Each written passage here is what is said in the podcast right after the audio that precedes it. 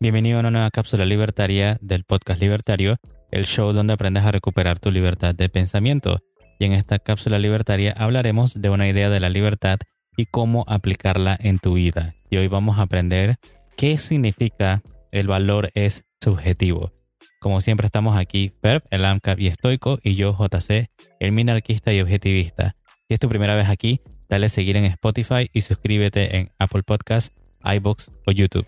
Y síguenos en Instagram como Podcast Libertario. Entonces, ¿qué nos traes hoy, Fer? Ok, el día de hoy vamos a hablar de el valor de las cosas. Y no vamos a hablar de el precio que uno paga en dinero, sino en qué tanta satisfacción o felicidad te brinda obtener ese objeto, servicio o experiencia para tu vida. De nuevo, el verdadero valor no es algo monetario, es la satisfacción de los deseos de una persona. Y eso es lo que vamos entonces a hablar hoy. Y a eso nos referimos cuando decimos que el valor es subjetivo. Entonces, empezando, pues sería de valor para quién. Entonces, cuando hablamos de subjetivo, no necesariamente, al menos yo no me refiero directamente a que sea algo puramente emocional, pero sí que está sujeto o es dependiente de la persona que hace su juicio sobre el valor de las cosas. Entonces, de nuevo, olvidando el dinero en sí, porque el dinero al final es solamente el medio de intercambio que usamos para adquirir las cosas de valor. De nuevo, sean estas bienes, servicios o lo que sea. Lo importante es que estos bienes y servicios nos proveen experiencias que nos hacen sentir satisfacción. Y es esa satisfacción la que cada quien valora de manera distinta.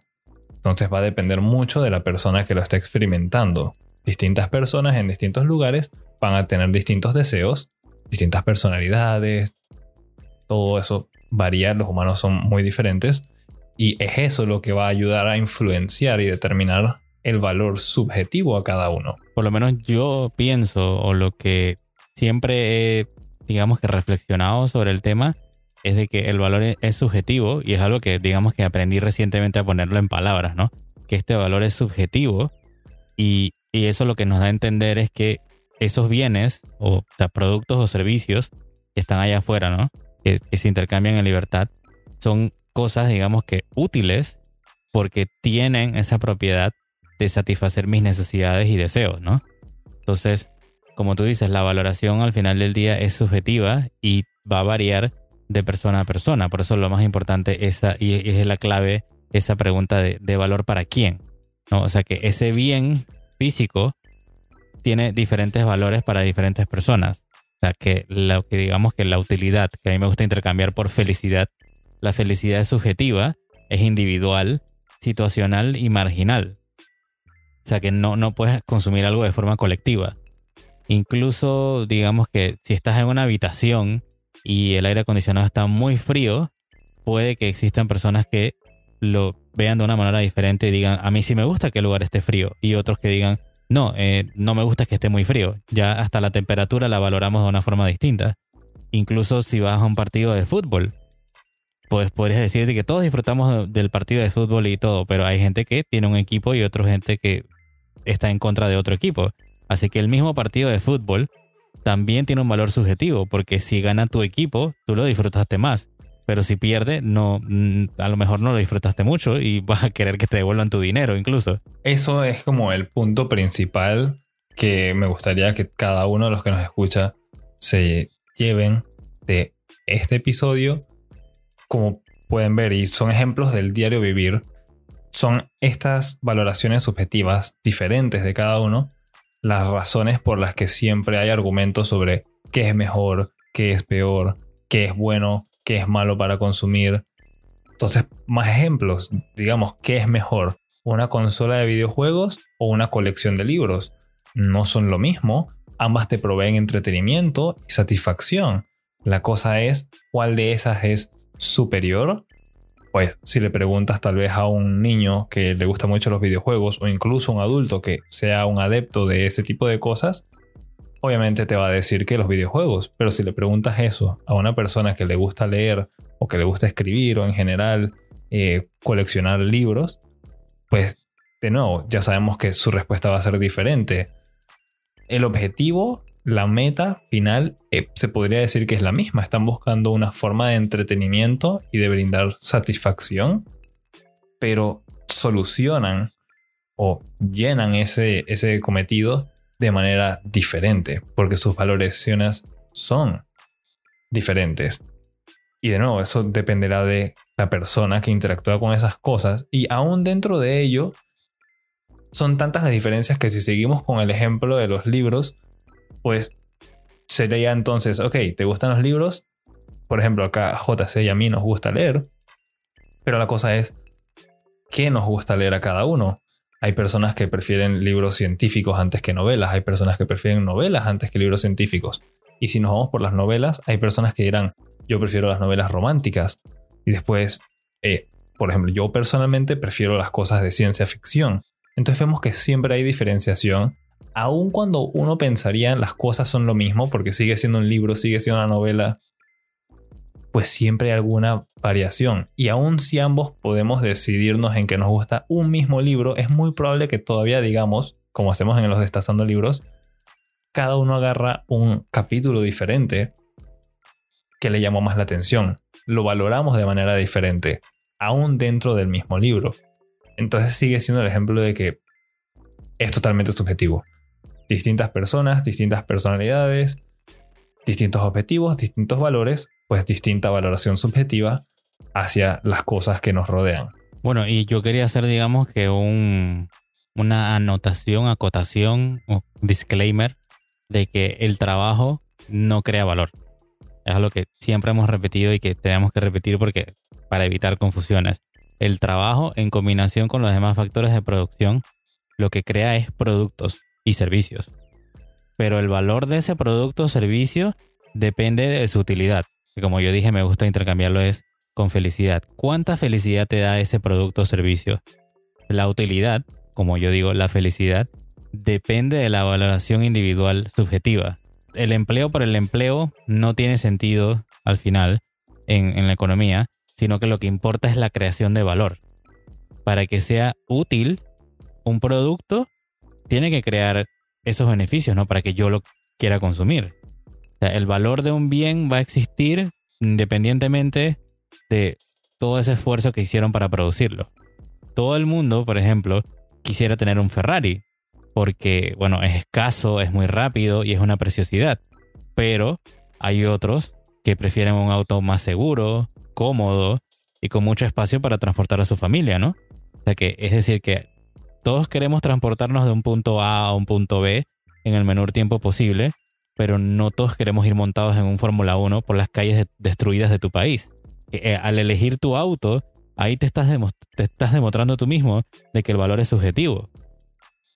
Incluso en, un ejemplo con nosotros, Fer, nos gustan las computadoras y somos productivos con la computadora. En la computadora yo estudio, leo, produzco el podcast libertario, edito, eh, me entretengo, veo películas, hago todo ahí.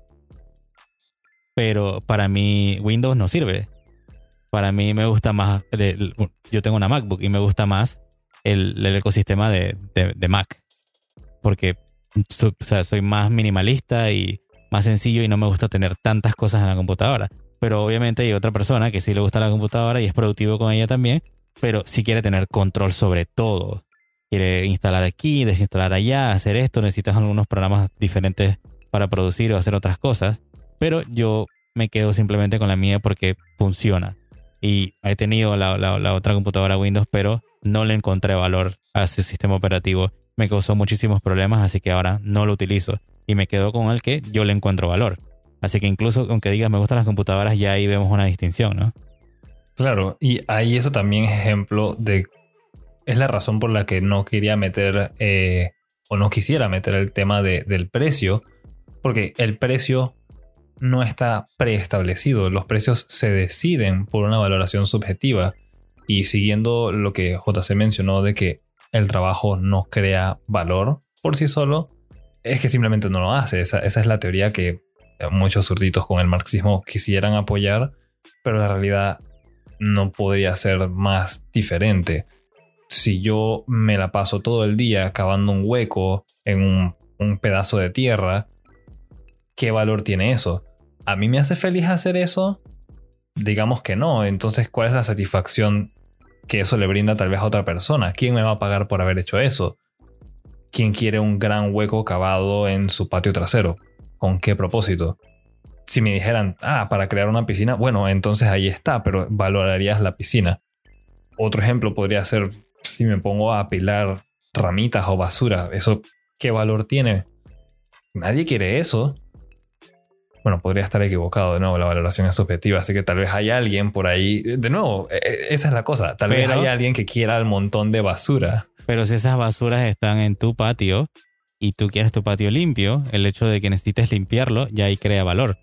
Porque si viene alguien y te ofrece un servicio de limpieza, entonces tú le encuentras valor al servicio. Creo que aquí es justamente donde entraría perfecto el dicho de que la basura de uno es el tesoro de otro.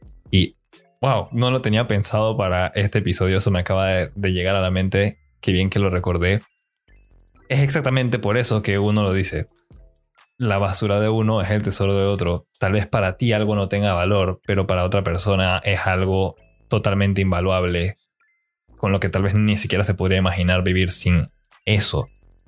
Digo, mira, lo último que voy a decir, y aquí ya me voy a quedar callado para poder que cerramos este episodio, que llevamos 11 minutos, es lo siguiente. ¿Tú quieres saber quién es el, el, mayor valorado o la persona que sí demuestra que el valor es subjetivo? Un ladrón. Un mísero ladrón. Porque tú acumulaste un montón de cosas en tu casa, pero el ladrón que se te mete, él solamente va a ir a buscar las cosas que tienen valor. Él va a ir por el oro, por las joyas que tú tienes, o tal vez a tratar de llevarse tu televisión de 50 pulgadas porque eso es lo que él valora y lo que él piensa que la gente va a valorar cuando lo lleva al mercado negro para venderlo, ¿no? Pero por más que tú tenías tus funcos de, o, muñequitos de Star Wars o muñequitos de eso, tal vez el ladrón no le importaba. Tú lo valorabas, los tus muñequitos de Star Wars, pero el ladrón no. El ladrón va a ir a buscar lo que él considera que sí tiene valor. Así que un mísero ladrón te demuestra de que el valor es subjetivo. Definitivamente. Y bueno, ya para ir cerrando, de nuevo, olvidando lo del dinero, en otro episodio hablaremos de la fijación de precios, pero va muy arraigado de este tema de la valoración subjetiva. es, es un constante proceso de negociación en la que uno dice, ¿sabes qué? Para mí eso que me estás vendiendo vale 5. Tú me lo quieres vender en 10. Yo no creo que eso valga 10. Entonces los precios son un reflejo de nuestra valoración subjetiva como individuos diferentes. Es, eso lo que da valor a las cosas. Tal vez si te gusta acumular basura, tal vez para ti esos muñequitos valen más que el oro. Es más, hay personas que coleccionan esos muñequitos y no tienen nada de oro ni nada de plata. Después estamos acá, JC y yo, que sí nos gustan ese tipo de cosas. Es muy diferente. No hay forma de determinar qué es lo que cada persona va a querer. Es muy difícil porque es totalmente subjetivo a la personalidad y realidad de cada individuo. Listo, entonces bueno, gracias por escuchar la cápsula libertaria del podcast libertario. Por último, comparte este episodio con tus amigos y familiares y recuerda, tenemos una cultura por salvar. Okay, también recuerda que valorar las cosas depende de ti y es totalmente gratuito negociarlas, pero siempre puedes contar con el Estado para ponerte obstáculos y limitarte. Nos escuchamos en la próxima.